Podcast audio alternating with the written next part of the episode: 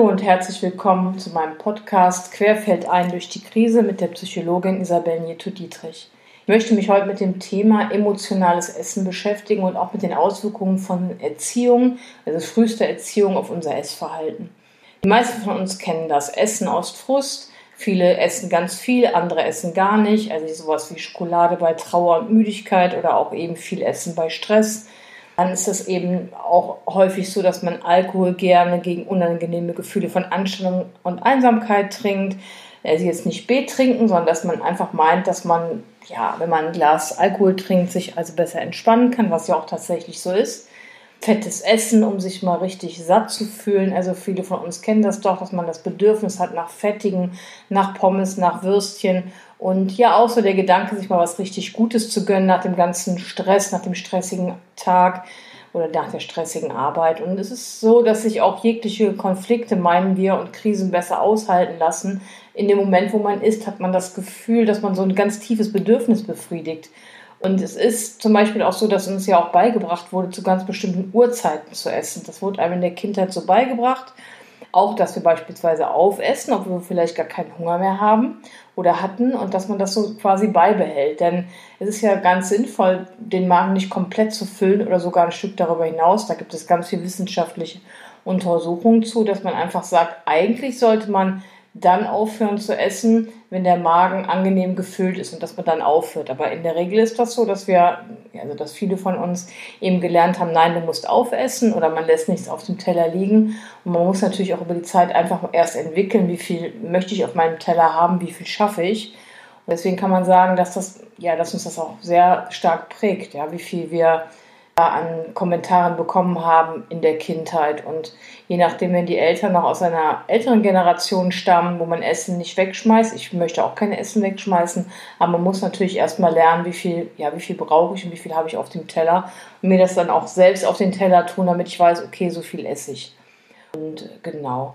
Eine Sache ist auch, dass wir oft in der Kindheit so Kommentare bekommen, ja, du isst viel zu wenig, wenn man vielleicht vom Naturell etwas, etwas dünner ist oder schlanker, du musst was essen, an dich muss was dran. Das sind ja so ganz typische Kommentare, die sich auch ganz tief in den Kopf einbrennen und auch wie, ja, wie sowas wie von so einem Mangel suggerieren, ja. Also ich bin irgendwie zu wenig, an mich muss was dran. Das ist ja schon ein Satz, den man ja, den man sich auch wirklich mal angucken kann, näher angucken kann. Das Gleiche ist auch, dass man oft gesagt bekommt, du isst aber viel zu viel, halte dich mal ein bisschen zurück. Ich glaube, das kennen auch viele von uns. Auf jeden Fall bekommt man über das Essen doch sehr viele Emotionen auch gespiegelt der Eltern. Auch an Sorgen muss man ganz klar sagen, dass man zu wenig isst oder dass man zu viel isst. Dass man nachher irgendwie gucken muss, wie bekommt man das wieder aus dem Kopf oder wie bekommt man für sich da ein gutes Gefühl, wie viel Essen und vor allem welches Essen ist für mich richtig, ja, und was hat Essen auch mit Emotionen zu tun? Das wissenschaftlich zu untersuchen ist relativ schwierig, aber es gibt auf jeden Fall da einiges zu, denn wir kennen das, glaube ich, alle, dass wenn wir traurig und frustriert sind, dass wir irgendwie das Bedürfnis haben, Schokolade zu essen. Also das kennen, glaube ich, sehr, sehr viele und dass es uns auch irgendwie danach wirklich besser geht, ja, also dass wir uns physisch und auch wirklich psychisch genährter fühlen, auch im emotionalen Sinne.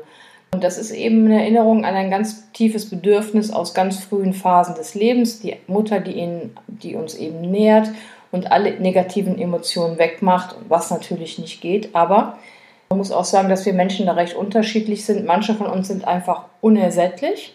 Ja, also jetzt mal wörtlich genommen auch. Und manchen reicht eben ganz wenig an Fürsorge. Da sind wir Menschen doch sehr individuell. Und das ist schon auch spannend, sich das mal anzuschauen, damit man auch diesen Kreislauf, diesen Frustkreislauf des Essens, des Zunehmens, des Abnehmens, wie viel Sport mache ich, wann mache ich Sport und wie viel Sport brauche ich. Ja, also dass ich da nicht versuche, jetzt habe ich so und so gegessen, jetzt muss ich wieder mehr Sport machen, um das auszugleichen.